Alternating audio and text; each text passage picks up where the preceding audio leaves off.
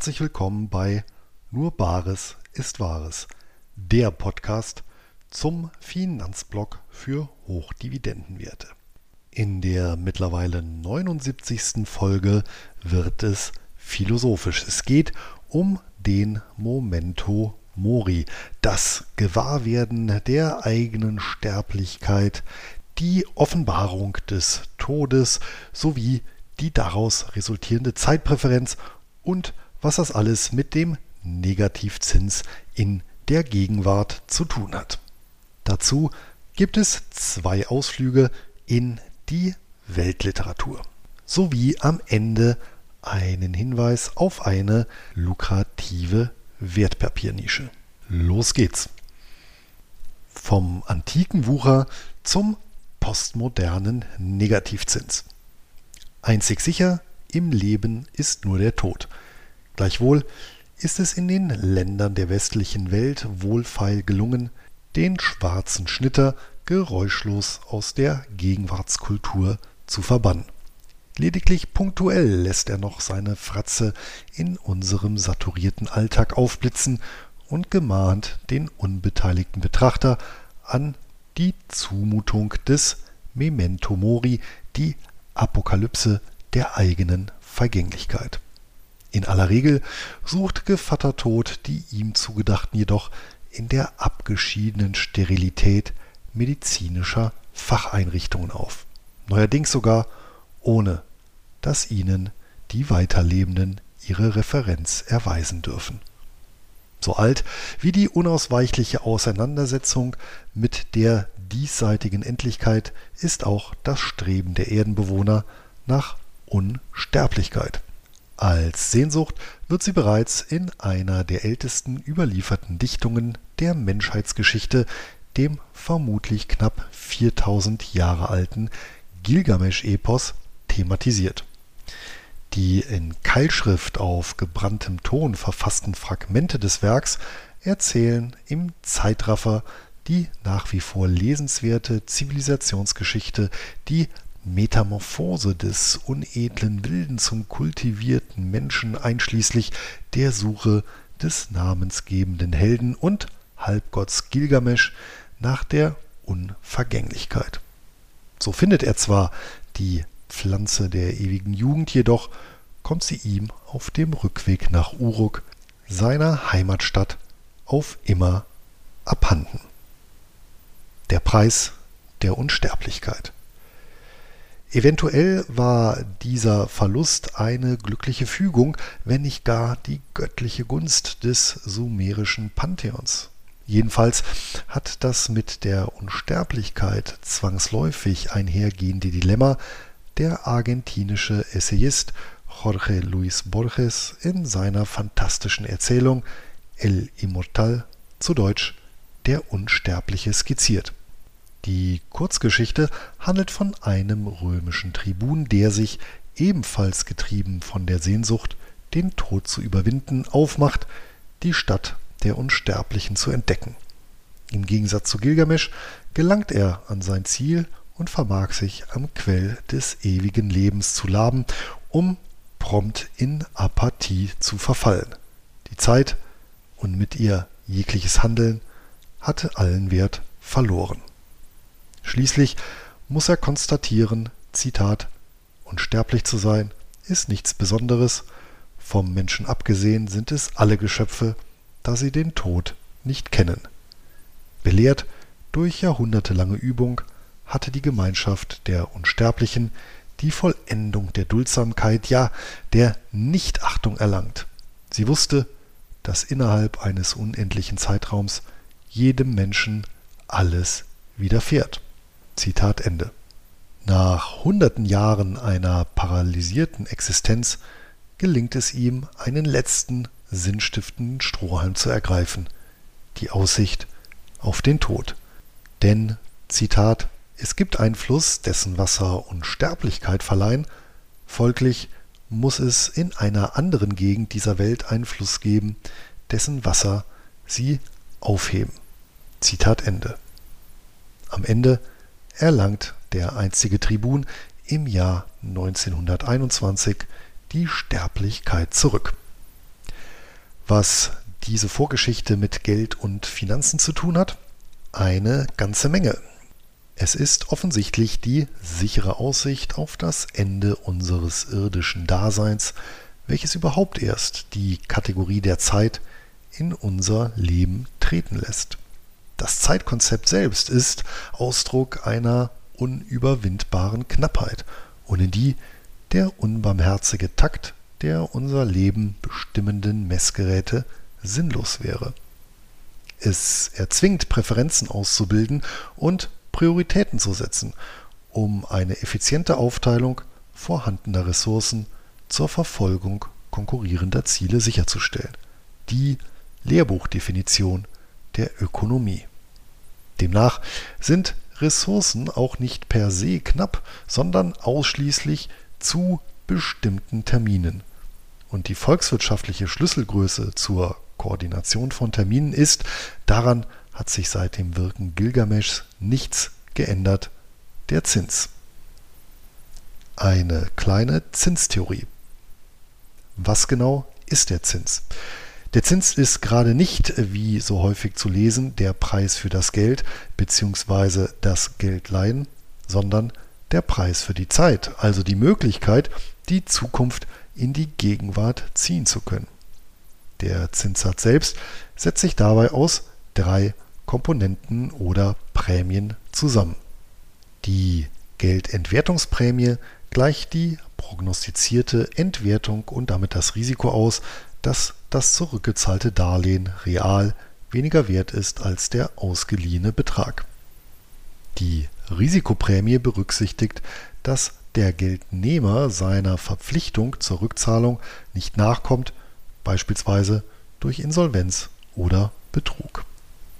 Die Zinsprämie ist der eigentliche Urzins, also die Prämie für den temporären Verzicht des Geldgebers, die kreditierten Mittel anderweitig zu nutzen. Die Geldentwertungsprämie ist historisch betrachtet meist positiv, was schlichtweg mit der Tendenz zum sprichwörtlichen Aufblähen lateinisch inflare der Geldmenge in der ebenfalls seit der Antike regelmäßig gepflegten Finanzarchitektur einhergeht. Eine Geldmengenausweitung wiederum kann, muss jedoch nicht auf das Konsumgüterpreisniveau durchschlagen, welches üblicherweise zur Messung der Inflationsrate, der eigentlichen Teuerung, herangezogen wird. So nutzt zum Beispiel das Statistische Bundesamt hierfür den Verbraucherpreisindex für Deutschland VPI, der wiederum auf der prozentualen Veränderung der Preise von Dienstleistungen und Waren eines repräsentativen Warenkorbs fußt. Die mittlerweile seit den frühen 1990er Jahren andauernden und nach wie vor vergeblichen Versuche der japanischen Notenbank, die Inflation in Nippon durch eine exzessive Aufblähung der Geldmenge zu beleben, belegt wiederum, dass beide Größen zumindest phasenweise keineswegs korrelieren müssen. Gleichzeitig ist Japan ein zeitgenössisches Beispiel dafür, dass die Geldentwertungsprämie auch negativ werden kann, wenn sie in eine Deflation, also eine Geldaufwertung infolge eines sinkenden Konsumentenpreisniveaus umschlägt. Die Risikoprämie wiederum lässt sich aufgrund historischer Ausfallwahrscheinlichkeiten typisiert nach Schuldnerkategorien relativ verlässlich, wenn auch nicht sicher ermitteln. Auskunfteien wie die Schufa oder Kreditreform in Deutschland sowie lokale wie globale Ratingagenturen liefern Kreditgebern auf Wunsch entsprechende Entscheidungshilfen. Gerade bei großen Kreditportfolios lässt sich aufgrund des Gesetzes der großen Zahl die Risikoprämie vergleichsweise zuverlässig handhaben. Bleibt noch die eigentliche Zinsprämie oder eben der Urzins als Ausdruck und Kompensation knapper Lebenszeit. Angesichts der möglichen Opportunitäten, also des Alternativnutzens und der unsicheren Restlebensdauer, ist der Urzins stets positiv. Das schlichte Verstreichen von Zeit macht es unmöglich, die spätere Erfüllung eines Ziels der früheren vorzuziehen. Ein negativer Urzins stellt mithin ein Paradoxon aus der Stadt der Unsterblichen dar. Die enge Korrelation zwischen Lebenszeit und Urzins spiegelt sich auch statistisch in der Finanzmarktgeschichte wider. Mit der zunehmenden durchschnittlichen Lebenserwartung der Menschen sank das durchschnittliche Zinsniveau, die Restlebenserwartung bestimmt die Knappheit des Faktors Zeit und damit auch dessen Bepreisung. Die Zeitdiebe der Zentralbanken. Von der mesopotamischen Antike bis in die postindustrielle Gegenwart ist die eigentliche Zinsprämie von 30 Prozent per annum auf etwa 2 Prozent gesunken, Tendenz weiter fallend. In Verbindung mit der Geldentwertungs- und Risikoprämie werden die periodischen Entgelte für das Spektrum zinstragender Anlagen laufend durch Angebot und Nachfrage an den Kredit- und Kapitalmärkten ausgehandelt. Die so ausgehandelten nominalen Marktzinsen können und werden selbstverständlich durch die Zentralbanken maßgeblich beeinflusst. Als stets liquide Monopolisten ist es den Währungsbehörden möglich, den Marktzins ins Minus zu drücken, beispielsweise indem sie Anleihen zu einem Preis kaufen, der höher als die Summe des gesamten Kapitaldienstes liegt. Das ändert allerdings nichts daran, dass die Zinsprämie nicht unter Null fallen kann, wie die Ausweichreaktion der Marktteilnehmer belegen, die reale Negativzinsen bestenfalls als Haltekosten ausfallsicherer Liquidität zu akzeptieren bereit sind. Darüber hinaus stellt ein künstlich herbeigeführter Negativzins eine Umkehr der Zeit dar, der die Finanzarchitektur und mit dieser die auf zinstragenden Geldwerten basierenden Altersvorsorgesysteme im Kapitaldeckungsverfahren buchstäblich auf den Kopf stellt. In Deutschland birgt dies in Kombination mit dem durch den feststehenden demografischen Schwund erodierenden Umlageverfahren öffentlich-rechtlicher Versorgungssysteme für die Zukunft erheblichen sozialpolitischen Sprengstoff. An dieser Stelle wird es ein wenig profaner. Wir bleiben allerdings im Bereich der Literatur, was wiederum mit dem Sponsor dieser Podcast-Folge zu tun hat. Als Autor und Blogger schreibe ich nicht nur, sondern lese auch viel und gerne. Und das nicht nur zum Thema Geld und Finanzen. Mein Engpass ist dabei, wie sollte es auch anders sein, passenderweise die Zeit. Und so stapeln sich schon einmal mehrere Titel gleichzeitig auf meinem Schreibtisch. Und bereits während der Lektüre fordert das Erinnerungsvermögen sein Tribut. Die Halbwertzeit des gelesenen oder gehörten Worts ist gering, nur wenige Prozent bleiben im Gedächtnis verankert. Und genau hier kommt mein Sponsor Blinkist ins Spiel. Blinkist fasst die wesentlichen Inhalte von aktuell über 3000 deutsch- und englischsprachigen Sachbüchern zusammen und stellt diese als Text- und Audiodatei zur Verfügung. Abonnenten können diese sogenannten Links über die Plattform auf dem PC oder via App auf dem Smartphone abrufen. Ich selbst nutze Blinkist, um mir einerseits einen ersten Eindruck potenziell interessanter Bücher zu verschaffen oder aber mir die Kernaussagen bereits gelesener Publikationen wieder in Erinnerung zu rufen. Insbesondere die Audiozusammenfassung nutze ich gerne zur Überbrückung ansonsten toter Zeiten wie Autofahren oder Kochen. Zuletzt habe ich beispielsweise Antifragilität von Nicolas Nassim Taleb sowie Der Aufstieg des Geldes von Niall Ferguson noch einmal Revue passieren lassen. Insgesamt hält Blinkist neueste Ratgeber, zeitlose Klassiker oder viel diskutierte Bestseller aus 27 Kategorien wie Börse und Geld, Geschichte und Wirtschaft bereit. Jeden Monat kommen etwa 40 weitere Blinks hinzu und für alle, die tiefer in den jeweiligen Titel einsteigen möchten, gibt es bei Blinkist jetzt auch Hörbücher in voller Länge. Im Moment gibt es eine Aktion exklusiv für alle Hörer meines Podcasts. Auf blinkist.de-bares erhaltet ihr 25% Rabatt auf das Jahresabo Blinkist Premium. Ihr könnt vorher natürlich alles ausgiebig sieben Tage lang kostenlos testen. Und Blinkist wird B-L-I-N-K-I-S-T geschrieben.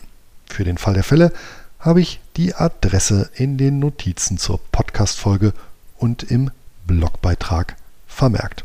Und damit geht es wieder zurück zur Podcast-Folge. Zwischen zwei Übeln. Zum Jahrestag der deutschen Wiedervereinigung im Jahr 2020 und damit 30 Jahre bzw. eine Generation, nachdem noch mit der 9 vor dem Komma gerungen wurde, rentierten sämtliche Emissionen des Bundes negativ. Selbst Staatsanleihen mit der Höchstlaufzeit von 30 Jahren warfen im Dunstkreis der Einheitsfeierlichkeiten zum runden Jubiläum eine Negativrendite von exakt minus 0,105% ab pro Jahr. Gleichzeitig haben die nicht nur unter der Knute der EZB nach unten geprügelten Zinsen und weit geöffneten Geldschleusen die Aktienkurse und Vermögenspreise rund um den Globus in ambitionierte Höhen getrieben. Für defensiv bis ausgewogen aufgestellte Investoren ein klassisches Dilemma zwischen sicherem Verlust und hohem Risiko. Nun können sich Anleger, die zwischen zwei Übeln wählen müssen, frei nach Karl Kraus auch für keines davon entscheiden. Immerhin steht ihnen die Möglichkeit offen, die Vorteile beider Anlageklassen in sogenannten hybriden Wertpapieren, Zwittern, welche die Eigenschaften von Aktien und Anleihen in sich vereinen, zu bündeln. Unter diesen decken die hierzulande nach wie vor weitgehend unbekannten Prefatures eine interessante Nische ab. Der englische Begriff ist absichtlich gewählt, handelt es sich doch um eine originär nordamerikanische Wertpapiergattung, die selbst in der Fachpresse ebenso gerne wie falsch mit Vorzugsaktie betitelt wird. Zwar zählen die börsennotierten Preferred analog zu heimischen Vorzügen zum Eigenkapital des Emittenten und gewähren auch kein Stimmrecht. Damit enden die Gemeinsamkeiten aber auch schon. Anders als ihr vermeintliches Pendant sind Preferred mit einer Fixdividende versehen, das heißt, Investoren können den Zahlungsstrom im Vorfeld fast exakt kalkulieren. Die Einschränkung ergibt sich aus dem Recht des Unternehmens, die überwiegend quartalsweise fälligen Zahlungen auszusetzen, wenn es rote Zahlen schreibt. Im Gegenzug müssen die ausgesetzten Dividenden meist nachgeholt werden, sobald sich der Emittent wieder erholt hat. Vorher dürfen auch keinerlei Ausschüttungen an Stammaktionäre erfolgen.